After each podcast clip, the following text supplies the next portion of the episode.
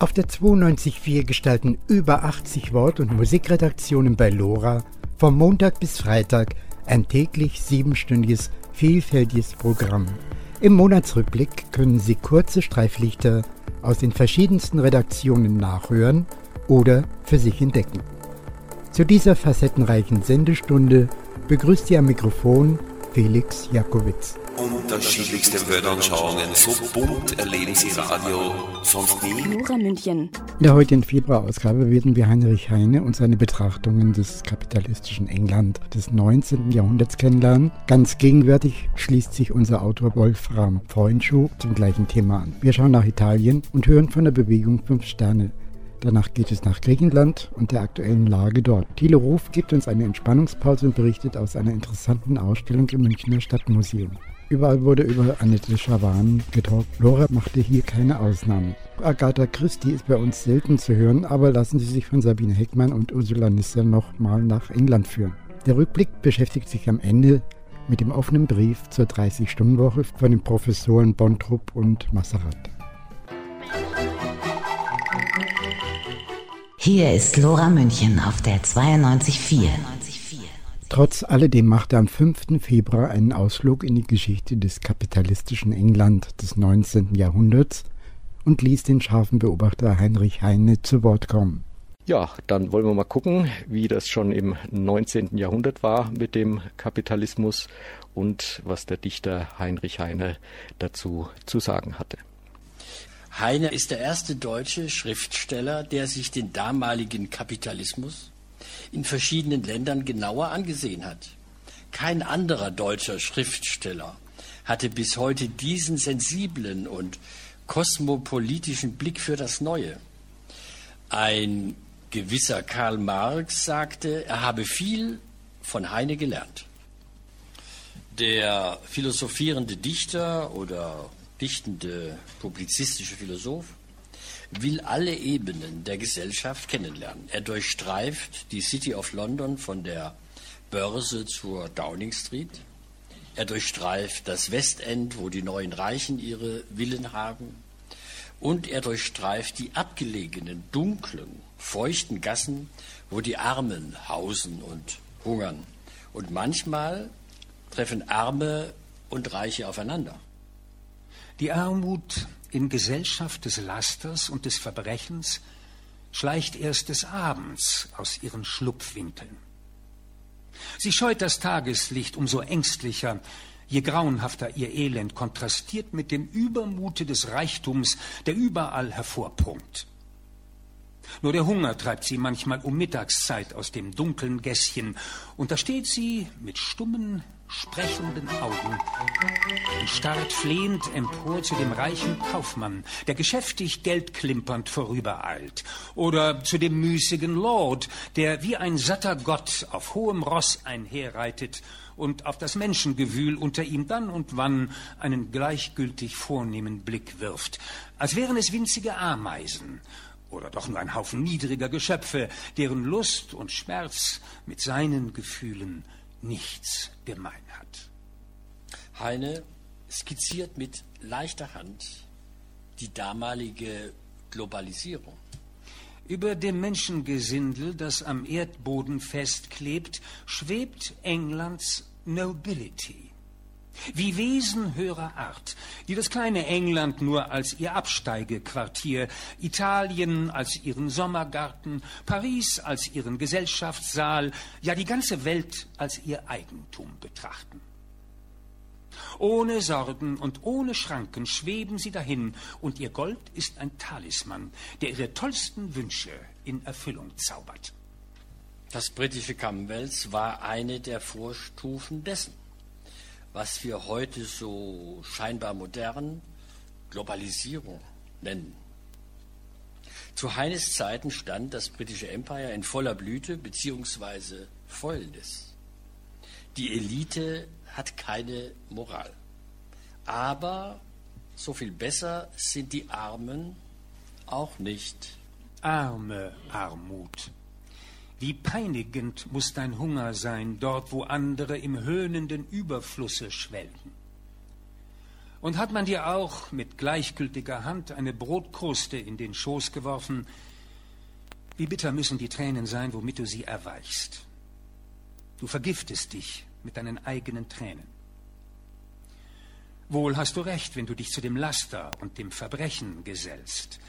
Ausgestoßene Verbrecher tragen oft mehr Menschlichkeit im Herzen als jene kühlen, untadelhaften Staatsbürger der Tugend, in deren bleichen Herzen die Kraft des Bösen erloschen ist, aber auch die Kraft des Guten. Heine liest in England die Zeitungen, besorgt sich Parlamentsprotokolle. Er erkennt sehr schnell, dass die englische Elite den parlamentarischen Staat fest im Griff hat. Dabei muss man berücksichtigen, dass das englische Parlament damals weltweit als Vorbild für Demokratie galt. Die englische Elite führt damals teure Kriege um die Kolonien. Sie bedient sich mit üppig entlohnten Ämtern, Pensionen und Pfründen. Sie errichtet Denkmäler und Triumphbögen für ihre Generäle und der vom König ernannte Erzbischof von Canterbury lullt das Volk mit schönen Bibelsprüchen ein. Insbesondere die weltweiten Kriegszüge kosten viel Geld. Dafür verschuldet sich der Staat bei Banken und dafür erhebt er immer neue Steuern bei den Armen. Außer diesem Gelde, das von Kreditoren geborgt worden, die es freiwillig hergaben, hat unsere Regierung aus Durst nach Siegen auch indirekt bei den Armen eine große Anleihe gemacht. Das heißt, sie steigerte die gewöhnlichen Taxen bis auf eine solche Höhe, dass die Armen weit mehr als jemals niedergedrückt wurden und dass sich die Anzahl der Armen und Armengelder erstaunlich vergrößerte. Trotz alledem jeden Dienstag 17 Uhr.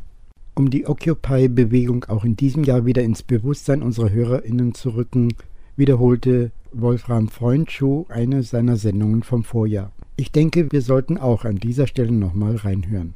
Das große Geld und die Gewalt seiner Fiktionen. Geld regiert die Welt, so heißt das Sprichwort, und dieses ist die volle Wahrheit. Während sich die politischen Figuren auf den Bildschirmen noch als Akteure bedeutsamer Entscheidungen geben und fühlen, ist die Grundlage ihrer Beschlüsse längst vorgegeben vom Gedeih und Verderben der Finanzmärkte und inzwischen vor allem von den Machtverhältnissen großer Agenturen der Vermögensverwaltungen, Banken, Versicherungen, Pensionsfonds, Investmentfonds, Hedgefonds, Private Equity und Staatsfonds, die ein Vielfaches der Staatshaushalte allein in Deutschland schon 5 Billionen Euro an Geldvermögen versammeln und zum Beispiel auch die Staatsanleihen emittieren und zeichnen. Ihre Teilhabe ist nicht mit Lobbyismus zu verwechseln. Sie ist ein entscheidendes Mitspracherecht der Finanzakteure bei der Finanz- und Haushaltspolitik, die ihren Einfluss zu einer Existenzbedingung der Politik entwickelt haben. Und diese steht seit Jahren vor unlösbar gewordenen Problemen. Es weiß niemand mehr so richtig, was politisch getan werden kann, um das System der Banken und Kreditanstalten zu retten, die auf der Jagd nach frischem Geld alle Bedenken verloren haben zu dem, was sie befördern und tun. Es bestimmen weitgehend nur noch Fachidioten, die Spezialisten der Agenturen über die Gewichtungen der Geldkreisläufe bei den Anlagen der Renten- und Pensionskassen, den Staatsfonds und Währungssicherheiten. Mancher als Regierungsbeschluss ausgegebene Text ist Wort für Wort von ihnen diktiert. Sie regeln den gesamten Geldumlauf, besonders wenn er ins Stocken gerät oder seine Blasenbildungen platzen, und weil das immer wieder geschieht, können sie die Notwendigkeit ihres Eingriffs als alternativlos ausgeben. Und solange die Geldwerte das einzige Entwicklungsziel der Politik bleiben, regeln diese Agenturen mehr oder weniger direkt auch das Verhältnis der Wochen- und Lebensarbeitszeit und den Anteil der Sozialabgaben und Steuern der arbeitenden Menschen. Längst hat sich in der Regierungspolitik die Haltung durchgesetzt, dass man sich nur noch defensiv auf den Weltmärkten positionieren kann und sich an den Wertverhältnissen der Finanzmärkte ausrichten muss, dass die ganze Innenpolitik danach zu bestimmen ist und dass die Bürger dahin gebracht werden müssen, eine Marktposition zu finanzieren, die ihnen selbst gar nichts mehr bringt, sondern ganz umgekehrt ihnen eine Lebensleistung abverlangt, die weit über ihr Vermögen und das ihrer Nachkommen hinausgeht. Bildung muss sein, aber nur solche, die auf dem Markt belohnt wird. Technische Bildung, Marktgewandtheit und Selbstdisziplin. Der Leistungsdruck wirkt schon im Vorschulalter und die Angst vor der Auslese ist eine wesentliche Grunderfahrung der Jugendlichen. Vielen steht die Aussonderung in ein Leben mit Billiglohn bevor. Gefördert werden diejenigen, die dem Wachstumsdruck dienlich sind, die kleine Gruppe der Spezialisten hochwirksamer Technologien oder Luxusartikel, bedrängt werden die Menschen schon ganz allgemein durch einen immer brutaler werdenden Arbeitsmarkt, durch das System der Unterklassen zwischen Facharbeiter und Billiglöhner und der Scheinwelt der Aufstocker und Subunternehmer.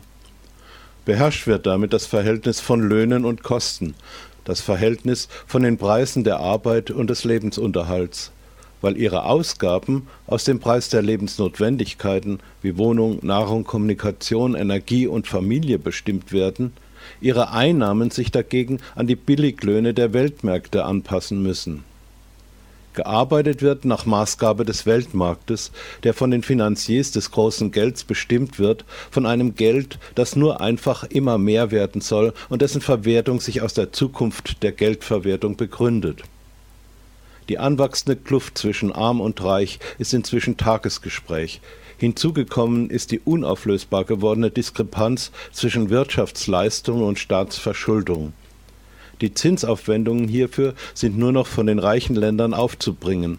Aber selbst die reichen Industrienationen befinden sich perspektivisch längst schon in der Schuldenfalle. Sie haben das lediglich auf Generationen von Nachkommen zerstreut. Es handelt sich um eine katastrophale Absurdität.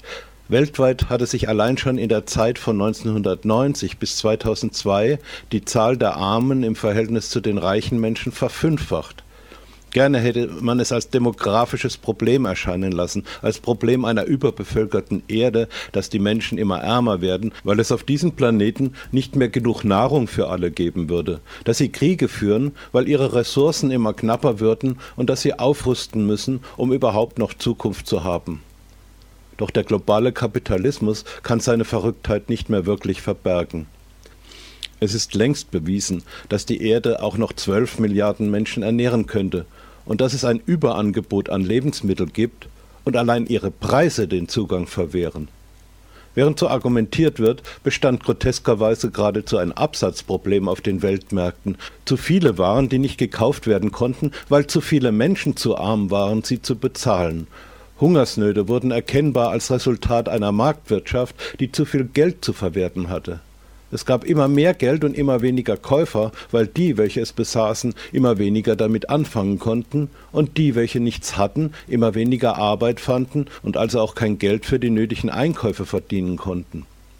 Nur noch circa fünf Prozent der umlaufenden Buchwerte waren noch real wirksam. Der Geldkreislauf kam ins Stocken. Und aufgestautes Geld macht auch dem Geld Schwierigkeiten, weil es seinen Wert verliert, sich inflationiert und die Wirtschaft durch Rezessionen bedroht. Die ganze Absurdität stellt sich am deutlichsten in ganz einfachen Fragen dar. Hätte man da nicht einfach mal die Schleusen öffnen, das Geld der Reichen den Armen geben können, dass sie den Absatz auch besorgen können und weniger hungern müssen? Im September 2000 wollten immerhin 189 Mitgliedstaaten der UNO-Generalversammlung gegen die Armut angehen und einigten sich auf acht Entwicklungsziele, die sowohl humanitär wie auch wirtschaftlich sinnvoll waren.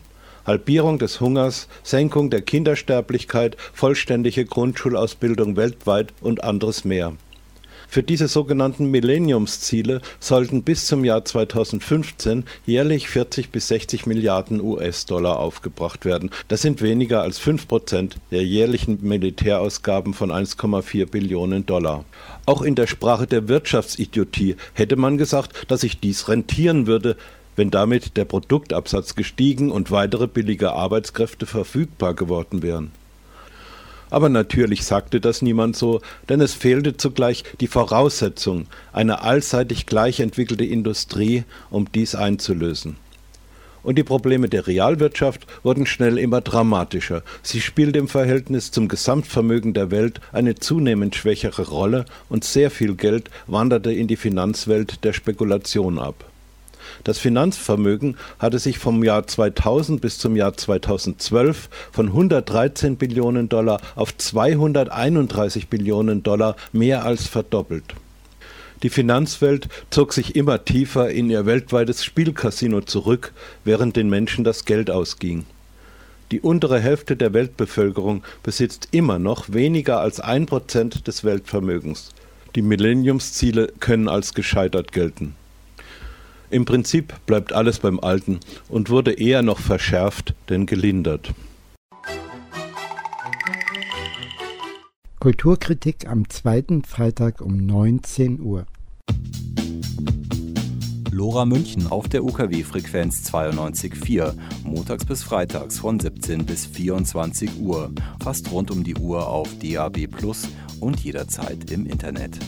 Wir machen den Kopf frei Man glaubt es kaum, aber Berlusconi ist leider schon wieder ein schwer ernstzunehmender Faktor in Italien geworden. Schon aus diesem Grunde möge der Fünf-Sterne-Bewegung in diesem Lande Erfolg beschieden sein. Wir, wir, sind hier im Studio mit Giuseppe Tricarico von Movimento 5 Stelle. Wenn wir Movimento 5 Stelle so genau übersetzen möchten, das wäre eine Bewegung fünf Sterne. Genau. Bewegung von Sterne, weil äh, der, die, der Movimento keine Partei ist. Ja, das ist auf jeden Fall keine Partei. Also äh, zuerst vielen Dank für die Einladung. Äh, es gibt einen grundsätzlichen Unterschied zwischen äh, Bewegung, fünf Sterne und äh, eine Partei. Wir ähm, denken alle auf eine, die gleiche Ebene. Wir haben deswegen keine hierarchische Struktur. Zuerst wie eine normale Partei, die ein Sekretär, äh, Untersekretär hat, dann äh, äh, Ufficio Stampa und so weiter. Diese Strukturen haben äh, in Italien so viel Geld benutzt und gefress, gefressen, dass wir ähm, in, diese, in diesen Jahren Milliarden für die sogenannte Rimborsi elektorale äh, bezahlt haben, um diese Partei noch im Leben zu, zu halten. Die Bewegung Fünf Sterne ist schon ähm, in viele verschiedene Regionen, äh, Regionen wurde gewählt. Äh, das ist in äh, Sardinien, in Sizilien haben wir 18 Prozent bekommen. In ähm, Reggio Emilia, in Parma haben wir äh, der Bürgermeister von Parma mit 60 Prozent gewählt. Alle ähm, Aktivisten und alle Portavoci, wir nennen die Portavoci, jetzt kann ich das nicht. Das, die Sprecher. Von, die Sprecher von, mhm von unserer Bewegung, äh, haben ihre Gehalt äh, unter äh, 2500 Euro netto äh, heruntergebracht. Äh, wir haben in Sizilien 1,4 Millionen von Rimborsi Elektorale äh, zurückgegeben.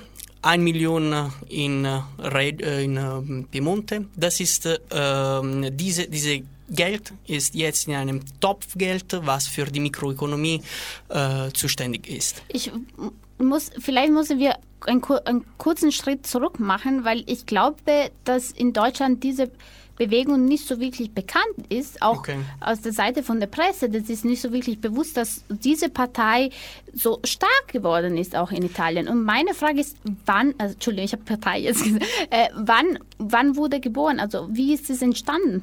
Also die Bewegung Fünf Sterne als Partei ist in 2009 wurde, äh, ist geboren. Eigentlich äh, kommt von einem äh, einem Blog von Beppe Grillo. Beppe Grillo war ein sehr berühmter Komiker in Italien. Er hat in 2005 einen Blog aufgemacht. Äh, wo mit diesem Blog hat er äh, die Leute, einfach die, äh, die, die anderen Italiener, informiert über was eigentlich in Italien passiert. Also wir haben diese ja, auf jeden Fall eine Diktatur äh, in der Information durch äh, die Fernseh von Berlusconi und durch äh, ähm, Stampa. Die Presse. Äh, durch, durch der Presse ähm, gehabt. Und Beppe Grillo hat uns deswegen zuerst informiert. Deswegen diese Kultur hat als Hauptpunkt die Information als äh, Lösung für, äh, für diese Diktatur. Danach haben wir in 2007 eine erste, ähm, äh, ein erstes Meeting gehabt.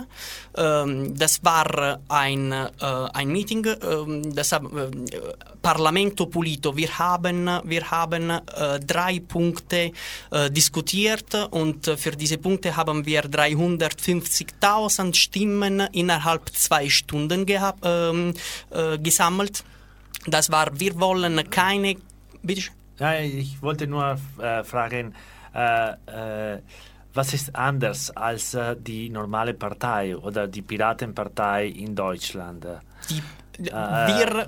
Äh, die Bewegung? Auch die, die Piratenpartei ist von 2009, 2008 in Deutschland geboren worden. Sie benutzen diese Liquid Feedback Plattform, da, ja wo die, das Programm äh, diskutiert ist. Äh, was ist anders in dieser Bewegung? Also die ähm, die Bewegung, wie gesagt. Das ist äh, sehr berühmt jetzt. Hat, das ist klar. Wir, haben, wir werden, wir werden, äh, wir werden 20 Prozent in Italien erreichen. Ja, und das die Piratenpartei in Deutschland wird ist implodiert. Ja. Das ist klar, weil ähm, wir. Was ist anders? Äh, die, ist die Kultur anders. Wir haben, ähm, wir sind nicht als Partei, ähm, wir haben nicht als Partei angefangen. Wir denken nicht als Partei, wir denken nicht an der Politik, um mehr, mehr Stimmen zu bekommen. Wir denken an, wie, was wir machen müssen, um die Sachen zu ändern. Deswegen haben wir einfach gesagt, okay, die Leute jammern, dass die, dass die Politiker zu viel, äh, zu viel Geld äh, bekommen und sie warten jahrelang, äh, um ein Gesetz zu machen. Gut, wir machen so. Wir gehen in, in Parlament und wir äh, machen unser Gehalt runter.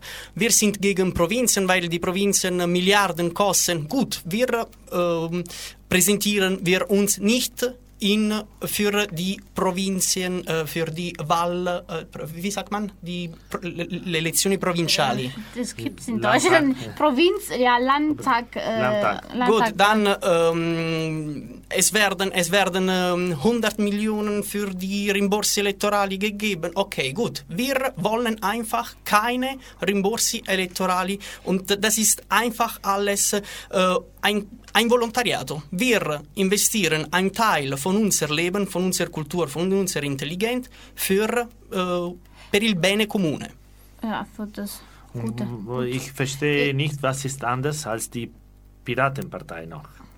Die Piratenpartei ist als Partei geboren. Wir haben vier Jahre lang zwischen 2005 und 2009 uns kennengelernt, haben wir Manifestationen gemacht mit Millionen von Leuten, die nicht in Richtung Politik äh, gedacht haben, haben nur Richtung Machen für alle gedacht. Ich würde ganz kurz auf diese Kommunikationsebene kommen, weil äh, was ich zum Beispiel sehr interessant finde von der äh, äh Movimento Cinque Stelle ist, dass die Kommunikation so einigermaßen klar ist und jeder darf durch Internet, durch diesen Blog auch seine Meinung äußern. Und ich würde jetzt gerne wissen, wie funktioniert irgendwie die Bewegung, also die Kommunikation in der Bewegung und vielleicht kannst du kurz erklären, wie ihr gewählt wurde, weil ich glaube, das ist hier in Deutschland noch nicht so klar. Weißt du, das ist, ja, ja, da klar. es eine andere Struktur ist als die Partei. Wie wurdet ihr ausgewählt? Also von, von wem? Also ähm, wir würden so gewählt. Wir haben ein, eine Mail bekommen, einfach eine Mail willst du akzeptieren für, für die Bewegung für Sterne dich zum Kandidieren? Vielleicht muss, man, vielleicht muss man sagen, du warst schon irgendwie ich, angemeldet. Ich war schon angemeldet, also, schon in der Vergangenheit und für diese Wahl würden, äh, dürften äh, sich kandidieren nur die Aktivisten, die bis September äh, angemeldet äh, waren. Deswegen, äh, dann haben wir ähm, unsere ähm, CV äh, im Internet dargestellt, ein, äh, ein Video. Und dann haben wir einfach gewählt. Die, alle Aktivisten haben gewählt, wer ähm, Portavoce, der für, wer der Sprecher für die Bewegung für fünf Sterne für äh, diese Wahl sein darf. Also alle, die quasi alle. angemeldet waren, genau. haben dann ausgewählt. Richtig. Und wie viele Leute waren angemeldet? Äh, in der Be ungefähr äh, 40.000 Leute, ich glaube, äh, also haben 35.000 Leute gewählt.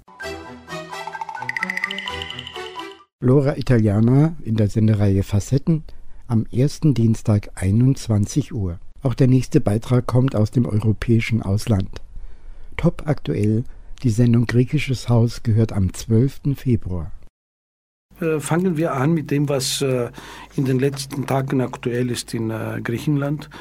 Denn nach der letzten Sitzung in Brüssel vor ein paar Tagen steht fest, Griechenland bekommt für die nächsten sieben Jahre 18,2 Milliarden Euro mehr Zuschüsse aus EU-Töpfen.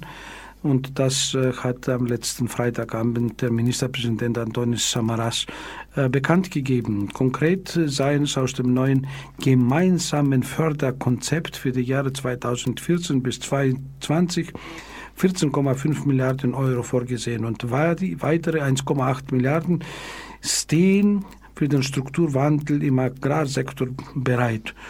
Wahrscheinlich haben deswegen die griechischen Bauern wieder die Straßen äh, turnusmäßig äh, wie im jeden Winter die Straßen in Griechenland äh, gesperrt. Sie wollen ein bisschen mehr Geld dafür. Ist auch nicht schlecht, wenn es eigentlich gibt. Und äh, die Eurogruppe äh, laut jetzt unserer Hauptquelle Griechenland Zeitung.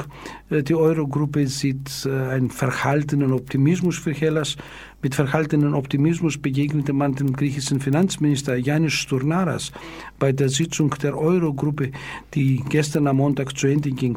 Das griechische Konsolidierungsprogramm komme gut voran, sagte der neue Eurogroup-Chef Jeroen Dieselblum. Also ich weiß nicht, ob ich das richtig ausgesprochen habe, aber ein äh, niederländischer Name. Warum eigentlich darf ich ihn äh, nicht verhunzeln? Janakakos kann auch nicht jeder so einfach äh, über die Liebe bringen. Ich bin optimistisch und gleichzeitig vorsichtig. Aha, das ist so, wie man sagt, ich äh, bestelle ein Eis aus dem Backofen. In einem Interview gegenüber der Nachrichtenagentur Bloomberg hat Stournaras, der griechische Finanzminister nun, in der vorigen Woche unterstrichen, dass die bereits beschlossenen Sparmaßnahmen für 2013 und 2014 die letzten seien. Die Regierung wendet sich von nun an mehr auf die Einnahmen durch Privatisierung und äh, Verpachtungen konzentrieren. Äh, schauen wir, was da los ist. Ich äh, möchte es glauben, aber bin verhalten skeptisch. Griechisches Haus am zweiten Dienstag 21 Uhr. Mode der 70er Jahre ist Thema einer Ausstellung im Stadtmuseum München. Thilo Ruf sagt uns mehr darüber. Eine Geschmackssache, das war sie sicher, die Mode der 1970er Jahre, aber auch eine Sache des Ausdrucks mit sehr viel Gefühl und vielen Erinnerungen, zumindest bei denen, die die 70er Jahre aktiv miterlebt haben. Auffrischen können Sie diese Erinnerungen zurzeit in einer vielbeachteten Ausstellung des Stadtmuseum München unter dem Titel Geschmackssache Mode der 1970er Jahre. Und diese 70er Jahre waren ja von einem Stilmix geprägt, über den viele Zeitgenossen heute nur noch schmunzelnd den Kopf schütteln können. Speziell für die Mode bedeutete diese Dekade Dekade eine Fülle von originellen Stilexperimenten wie Hippie, Flower Power, Blue Jeans, Folklore, Mini und Maximode, Plateausohlen, Hotpants, Schlaghosen, Polyesterhemden, Sie wissen schon, wo man immer so herrlich roch drin, Kittelschürzen, Prilblümchen, Disco, Glam und auch die Punkwelle. Alles umrahmt von schrillen Farben wie Orange, Grün, Türkis, Gelb, Pink und Rot sowie jeder Menge geometrischer Formen. Gradlinige, einheitliche Mode war gestern. Es herrschte eine Vermischung sämtlicher, auch postmoderner Stile, die neu aufbereitet wurden. Die Bandbreite der stilistischen Möglichkeiten verführte zu Stilbrüchen und gewagten Kombinationen, die in der Couture genauso wie in den Boutiquen durch die Konfektion Zugang fanden. Kleidung in den 70ern demonstrierte Individualität. Die Menschen kopierten, kombinierten und kreierten nach ihren eigenen Befindlichkeiten eine Fülle von Stilen und verliehen ihrer Sichtweise von Gefühl, Lebenseinstellung und Gesellschaft Ausdruck. Die Freiheit, sich modisch das zusammenzustellen, was einem persönlich gefiel, nahm in den 70ern ihren Anfang. Der konsequente Versuch, dass Kleidungsstile altersübergreifend getragen werden konnten, führte dazu, dass sich der Stil zwischen Jung und Alt immer weniger trennen ließ. Das Forever Young Syndrom war geboren. Die Jeans, das blaue Gold, saß gleichermaßen an Jungen wie an Alten und im Trend von Unisex an weiblichen wie an männlichen Popos. Und das ist ja bekanntlich bis heute auch so geblieben. Die Ausstellung im Münchner Stadtmuseum bietet originelle Einblicke und farbenprächtige Impressionen von internationalen Modemarken, aber auch der Münchner Modeszene. Durch diese Schau führt uns gleich die Leiterin der Sammlung Mode und Textilien, Dr. Isabella Belting. Also ich würde gerne so vorgehen, ich erzähle Ihnen jetzt schon gerne ein paar Sachen. Generell halte ich es für sinnvoller, wenn wir dann einen kleinen Rundgang machen, weil sich das Konzept einfach anhand der Ausstellung erschließt. Wichtig vorweg zu schicken ist mir, dass es wieder einfach eine wahnsinnig tolle Zusammenarbeit hier im Haus war. Erstmal mit Margot Staffer, mit der Gestalterin. Also Sie werden sehen, es ist opulent und wirklich eine Augenfreude. Dann aber auch mit dem gesamten Team vom Stadtmuseum, weil man, man kann nicht genug betonen, was dahinter steckt, wenn so eine wirklich große Ausstellung gemacht wird. Also deshalb auch mein Dank an das ganze Haus, ich kann es nur immer wieder sagen. Was auch sehr schön ist, ist die Kooperation mit der Meisterschule für Mode, die abermals sehr fruchtbar war und meines Erachtens sehr originell und äh, facettenreich rüberkommt. Das werde ich Ihnen dann im hinteren Raum zeigen. Auch das finde ich sehr schön, dass wir die jungen Leute auch immer wieder auf die Weise ins Museum holen, gerade in Bezug auf Mode. Ansonsten gibt es viele weitere Kooperationen und Unterstützer, wie die Madame, wie äh, Kohnen und Ludwig Beck, also Firmen, die eigentlich, sage ich mal, München-Bezug haben und einfach auch Freude daran finden, das Münchner Stadtmuseum vor allem in Bezug auf die Mode zu unterstützen. Also das finde ich auch toll. Also das Thema 70er Jahre, auffallend ist ja, dass bereits Ende der 80er Jahre schon die ersten Retro-Looks der 70er wieder erscheinen. Das heißt, und das im, im, stetigen Wechsel und immer wieder, also auch heute tauchen wieder Muster und Farben auf und, und, und, und das Design, was interessiert. Das heißt, es ist also absolut ein Brennpunkt in dieser Dekade, wo die Leute und auch die Designer merken, dass sie immer wieder mitarbeiten können und es auch neu verarbeiten können. Und deshalb halte ich es auch für einen relativ geschickten Schachzug von den Couturiers, sich immer wieder der 70er Jahre zu bedienen. Weil es gibt so viele Elemente aus der Dekade, dass man oft heute gar nicht merkt, dass das wieder ein Retro-Look ist, der da eigentlich erscheint. Also das ist mir auch erst im Laufe dieser eineinhalb Jahre, die ja die Vorbereitungszeit gedauert haben, bewusst geworden, dass wir ganz, ganz vieles in den 70ern haben, was wir heute so klischeehaft überhaupt nicht vermuten würden. Also dass es eben nicht nur die Schlaghose und die Plateauschuhe und der Afro-Look, sondern es sind wahnsinnig viele äh, Jersey-Stoffe, Musterfarben, die heute alle wiederkehren. Deshalb glaube ich, dass die 70er speziell sehr beliebt sind, um immer wieder auf die Laufstege zu kommen, weil äh, so ein Stilmix und so ein Farbenrausch haben wir davor nie gehabt und danach nie wieder. Lora München auf der 92.4. Montag bis Freitag 17 bis 24 Uhr. Wir haben hier in, diesem, in dieser großen Halle, das ist auch ein bisschen räumlich bedingt, mit der Couture und der Abendmode angefangen, einfach weil das der herrschaftliche Auftritt ist und die Hippies, die später natürlich noch kommen, jetzt nicht unbedingt diese Raumhöhe brauchen. Wir fangen also mit der Abendmode und der Couture an, wobei man bereits jetzt schon merkt, dass in dieser einen Dekade, die Sachen sind ja etwa so von 69 bis 78, kann man grob sagen, ein wirklich unglaublicher Stilmix herrscht. Also allein schon, wenn Sie sich die Taillenhöhen, die unterschiedlichen anschauen, oder auch manchmal gibt es überhaupt keine Taille, die Materialien, die Schnitte, die Stoffe und vor allem auch die Farben. Also wir haben einen Farbenrausch, dass man wirklich eigentlich keine Farbe findet, die nicht da ist. Und das zeigt irgendwie auch, dass alles parallel in einer Zeit und einer Dekade möglich war. Das hat es wirklich davor auf keinen Fall gegeben. Das heißt, dieser Bruch mit den gängigen konservativen Modediktaten findet sich also nicht nur auf der Straße und auf den Straßenkleidungsstilen, sondern genauso in der Couture. Und die Couture, also die Modedesigner, haben eben die, den Stilmix und diese Farbenprächtigkeit von der Straße zum Teil auch übernommen und in die Abendmode und in die gesamte äh, Couture und Konfektion äh, einfließen lassen. Lora Kultur von und mit Thilo Ruf am 1., 3. und 5. Freitag im Monat um 19 Uhr.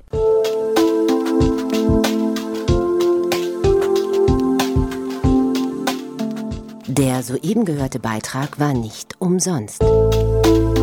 Unterstützen Sie das Programm von Lora München durch ein Hörerabo. Werden Sie Mitglied im Lora Förderverein für nur 40 Euro im Jahr oder spenden Sie uns.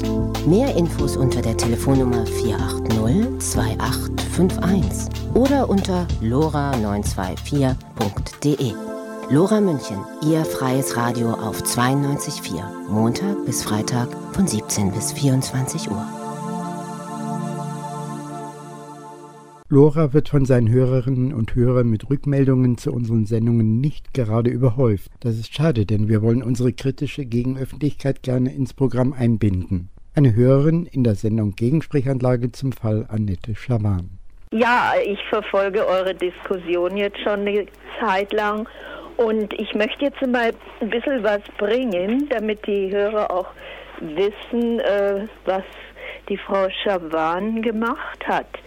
Also äh, erstens mal ist sie mit 24 als Schulabschluss in diese Dissertation gegangen mit ihren äh, bekannten Professoren. Man weiß ja, eine Frau, ein Mädchen in 24, die hat doch einen gewissen Charme und der haben sie halt alles dann durchgehen lassen, das nehme ich mal an. Und die Arbeit, das sehe ich gerade nicht diesen äh, Titel der Arbeit, aber das hängt mit Gewissen und, weißt du denn das, Kommilitone? Das, was Gewissen ja, ist, oder was? Person und Gewissen. Na, das ist der Titel Ihrer Arbeit. Ja, genau, genau. Aber gelesen haben wir sie nicht. Nee, um Gottes Willen. Da müsste man ja Millionen Arbeiten lesen. Aber im September 1980 hat sie das gemacht eine Uni Düsseldorf im April 2012 auf einer Internetplattform wird anonym der Vorwurf des Plagiats gegen Schwani erhoben.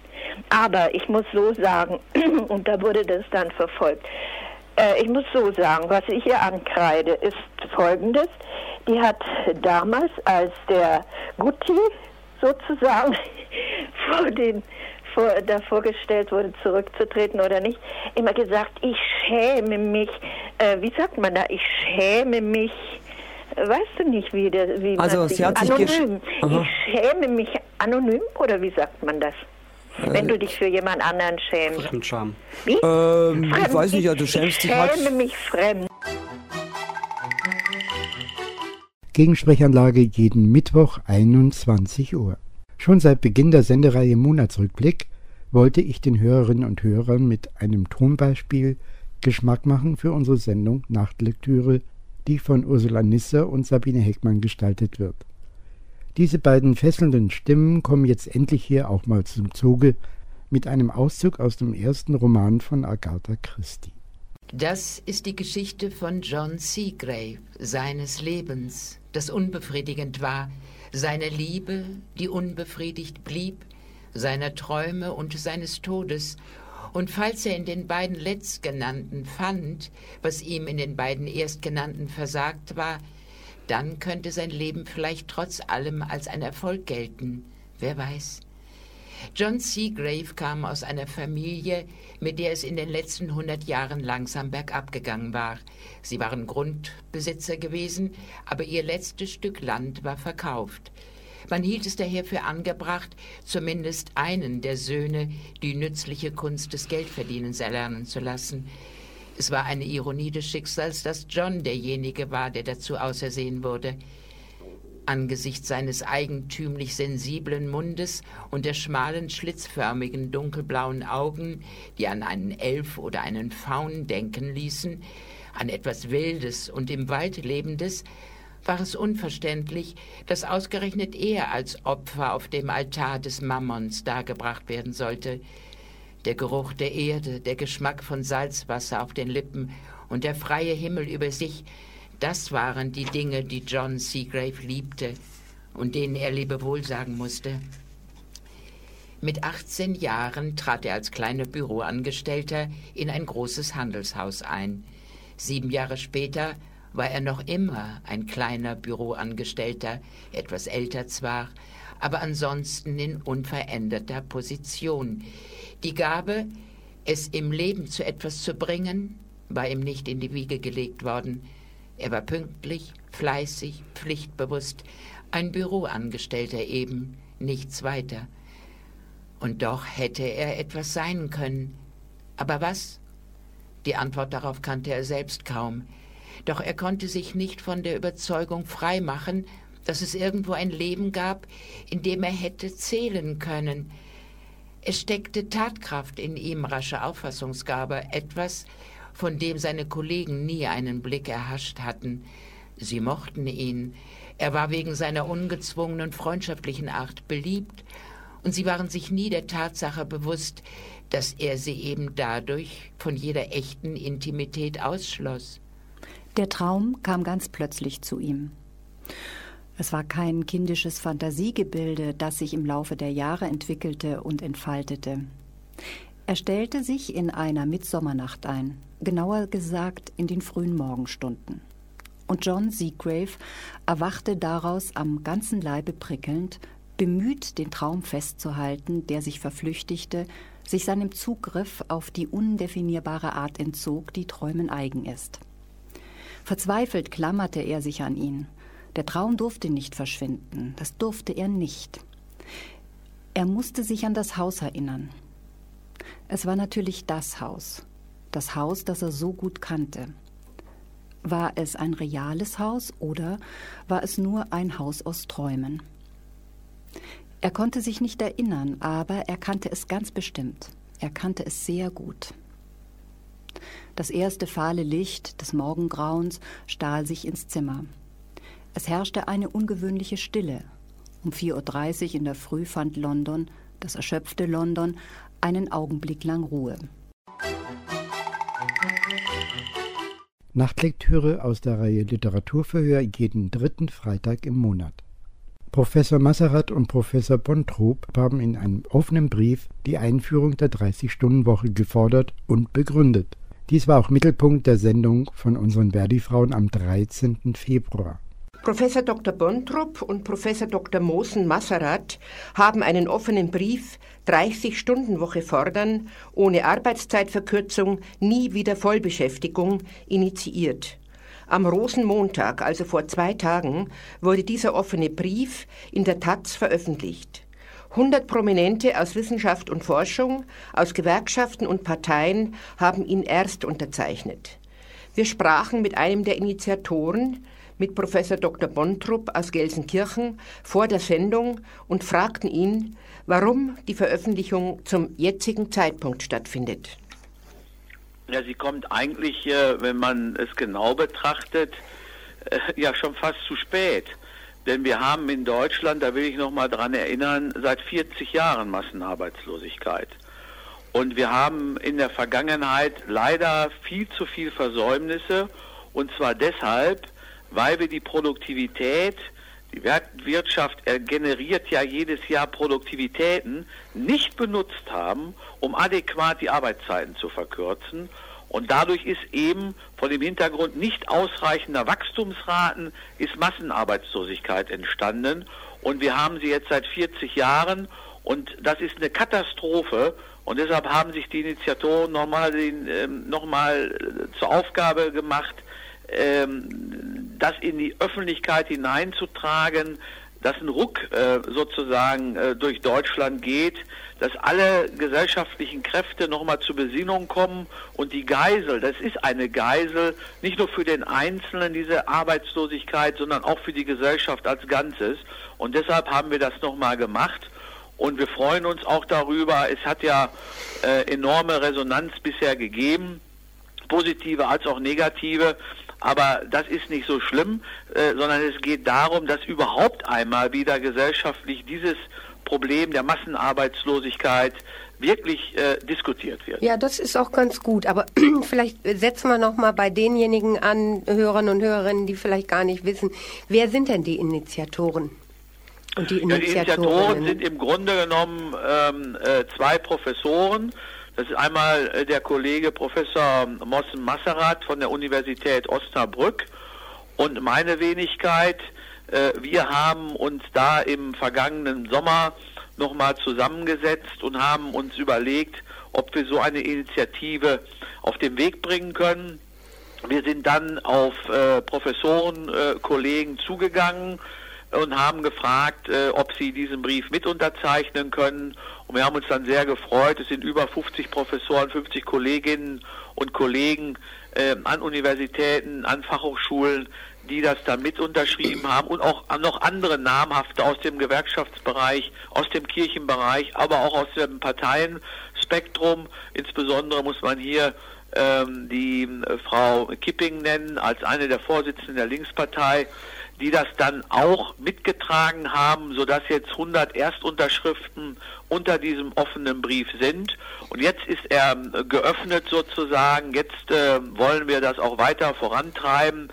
Jetzt äh, sollen alle Menschen in Deutschland äh, diesen offenen Brief mit unterzeichnen können um auch entsprechenden Druck auf die Verantwortlichen zu machen, damit wir endlich eine faire Debatte bekommen um die Notwendigkeit einer Arbeitszeitreduzierung.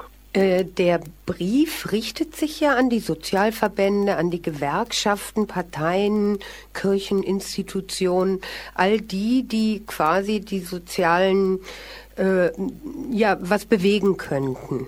Jetzt hab, sind wir von den Verdi-Frauen und haben, ich habe festgestellt, sehr viele Verdi, führende Verdi-Köpfe sind nicht dabei. Warum? Ja, wir haben uns zunächst einmal ganz gezielt ähm, an äh, Persönlichkeiten gewandt. Das macht man bei so äh, bei solchen offenen Briefen immer. Wir wollten auch zunächst einmal die Kollegen der Wissenschaft äh, für unser mhm. Ansinnen gewinnen und äh, dann äh, haben wir natürlich auch versucht, äh, einige äh, gezielt anzusprechen aus den anderen gesellschaftlich relevanten Bereichen, wie eben Gewerkschaften, wie Kirchen, wie Parteien und äh, wir haben auch da, das will ich auch hier ganz klar sagen, äh, von einigen auch eine Absage bekommen, äh, die dies nicht mittragen wollten. So ist das dann und äh, wir haben dann immer uns zum Ziel gesetzt, wenn wir 100 Unterschriften zusammen haben von namhaften Persönlichkeiten, dann werden wir dies öffentlich machen, dann werden wir an die Öffentlichkeit ge äh, gehen und das ist geschehen am Montag, indem wir diesen offenen Brief exklusiv der Tageszeitung der Taz zur Veröffentlichung gegeben haben. Und seit Montag äh, macht dieser Brief äh, in Deutschland die Runde. Wir haben mittlerweile Anfragen aus dem Ausland, aus Österreich, aus Italien, äh, die da auch äh, von dieser Initiative erfahren haben und äh, haben uns gebeten, doch äh, da auch mehr Informationen zur Verfügung zu stellen. Ja, wir werden ihn nachher hier auch äh, eventuell in voller Länge verlesen. Da werden Sie ja vermutlich nichts dagegen haben. Im Gegenteil. Im Gegenteil. Jetzt äh, ist meine Frage, ist gar nicht so aufgetaucht in diesem offenen Brief. Wir haben ja eigentlich äh, eine Arbeitszeitordnung, die 48-Stunden-Woche zulässt, ja? So, das ist richtig. Das, das, ist richtig. Wir haben als Gewerkschaften, ich war dabei, 84, 86 lang für die 35-Stunden-Woche gekämpft. Ähm, im Arbeitszeitgesetz hat sich das ja überhaupt nie niedergeschlagen. Und jetzt ist natürlich von 48 auf 30 doch schon ein arger Sprung. Ja, das eine ist ja die gesetzlich maximale Möglichkeit einer Wochenarbeitszeit von 48 Stunden. Auch noch mit ein paar Sonderregelungen ist das verbunden. Ähm, aber hier geht es ja darum, wie ist die wirkliche Ist-Arbeitszeit. und die ist in Deutschland völlig, ähm, äh, ja, völlig disproportional verteilt. Die einen arbeiten weit über 40 Stunden und die anderen müssen sich mit 10, 15, 20 Stunden Wochenarbeitszeit begnügen, obwohl sie gerne länger arbeiten würden, weil es ist ja auch völlig klar, von 20 Wochenarbeitsstunden oder auch 15 kann kein Mensch leben und nicht sterben. So, das ist leider unsere Problematik und deshalb haben wir ähm, gesagt, wir müssen ein solches Modell schaffen, das wir überschrieben haben mit kurze Vollzeit für alle. Und deshalb müssen wir äh, die Arbeitszeit bei denjenigen, die heute über 40 Stunden arbeiten, reduzieren eben auf eine 30-Stunden-Woche und denjenigen, die da draußen äh, auf Arbeitszeit null gesetzt sind, nämlich äh, die Arbeitslosen, um diese reinzuholen, aber ich sage auch diejenigen mit reinzuholen, die Teilzeit arbeiten, die nur kurze Arbeitszeiten haben, die aber gerne auch mindestens 30 Wochenstunden arbeiten wollen. Auch die sind zu berücksichtigen. Und deshalb brauchen wir sozusagen die Reduzierung dieser Arbeitszeit ähm, auf 30 Stunden im rechnerischen Durchschnitt als Wochenarbeitszeit, als gesamtwirtschaftliche Wochenarbeitszeit. Und lassen Sie mich auch sagen, das geht, das geht natürlich nicht von heute auf morgen. Die Versäumnisse der Vergangenheit, was Arbeitszeitreduzierung anbelangt, waren viel zu groß. Wir haben durchgerechnet, dass wir fünf Jahre mindestens brauchen an Arbeitszeitreduzierung, um das zu erreichen, was wir einen vollbeschäftigten Zustand einer Volkswirtschaft nennen. Fünf Prozent Arbeitszeitreduzierung über fünf Jahre bedeutet, wenn Sie es ausrechnen, von etwa 40 Wochenstunden, dann landen Sie bei diesen 30 Stunden. Damit würde ein Arbeitsvolumen freigesetzt, um dann eben die Arbeitslosen und diejenigen, die länger arbeiten wollen, die heute auf Teilzeit äh, gesetzt sind, um diese entsprechend reinzuholen. Und, um das auch gleich ganz klar von vornherein zu sagen, bei vollem Lohnausgleich und natürlich auch bei Personalausgleich. Wir haben das gerechnet und da muss sich auch kein Unternehmer im Land Sorgen machen. Das führt nicht zu einer Kostenerhöhung, was ja da als Gespenst jetzt schon wieder an den Himmel gemalt wird. Das ist kostenneutral und es ist auch verteilungsneutral. Die Gewinnquote in den Unternehmen sinkt dadurch nicht. So, jetzt habe ich gleich eine ganze Masse Fragen, weil Sie so viel am Stück gesagt haben. Also 5% pro Jahr heißt das, soll äh, also stufenweise reduzieren. Jetzt kann ich aus meinen eigenen Erfahrungen sagen, 35-Stunden-Woche Druckindustrie. Wir sind ja so mit so ein paar Stunden immer angefangen. Das ist natürlich oft, oftmals von der ganzen Produktivität aufgefressen worden. So richtig unbandig viele Stellen hat das nicht gebracht. Und unsere Erfahrungen waren, dass große Schritte eher zu Neueinstellungen führen. Was haben Sie da für eine Antwort? Äh, eine ganz einfache. Ähm, und zwar die äh, Produktivität, die jahresdurchschnittliche Produktivität der letzten 20 Jahre lag nur bei 1,8 Prozent die Steigerung pro Jahr. Ja. So, wir fordern 5 Prozent. Die liegt weit, weit darüber. So, insofern wird es dann auch entsprechende Beschäftigungseffekte eindeutig haben. Aber zweitens bedeutet das natürlich auch, dass wir, weil äh, wir die Arbeitszeit mehr reduzieren, als wir an Produktivitätszuwachs zu erwarten haben, denn wir müssen davon ausgehen, dass die Produktivität nicht mit mehr als etwa 1,8 Prozent, das war der Durchschnitt der letzten 20 Jahre, auch in den nächsten Jahren wachsen wird. Das würde bedeuten, im Ergebnis, wenn wir es kostenneutral halten wollen, dass die Gewinne sinken müssen. Das heißt also, es wäre nicht mehr verteilungsneutral. Das heißt, die Gewinnquote müsste sinken. Wir haben das aber auch durchgerechnet. Da muss sich aber auch kein Unternehmer Sorgen im Land machen.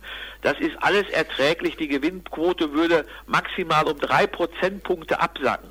Wenn wir uns das mal vergegenwärtigen, wie die Gewinnquote in den letzten zehn Jahren gestiegen ist, durch eine Umverteilung von unten nach oben, dann ist das nur ein Stück weit Berichtigung dieser neoliberal, wie wir ja auch sagen, neoliberal gewollten Umverteilung, die in den letzten Jahren gelaufen ist. Also da macht man sich auch keine Sorgen machen, sodass wir äh, zwei Effekte haben. Wir haben einmal den Effekt, dass es Beschäftigung äh, schaffen würde, dass es Arbeitslosigkeit reduzieren würde, dass es trotzdem stückkostenneutral ist. Es würde nur ein Stück weit die Gewinnquote nach unten senken. Und lassen Sie mich das auch noch sagen. Das hätte den Nebeneffekt, dass die funktionslosen Gewinne der Vergangenheit nicht mehr an die Finanzmärkte gespült werden, sondern wirklich in der Realwirtschaft auch verbleiben. Und wir wissen, was dadurch passiert ist, dass immer mehr Gewinne eben an die Finanzmärkte gebracht worden sind. Dadurch ist die Welt angesteckt worden mit der schlimmen Weltwirtschaftskrise und Europa, das wissen wir auch, brennt ja, ja. als Nachfolge der Krise mittlerweile lichterloh und da würden wir sozusagen den wunderbaren Nebeneffekt haben, dass das zukünftig auch nicht mehr passieren könnte. Die Sendung der Verdi-Frauen immer am zweiten Mittwoch um 19 Uhr.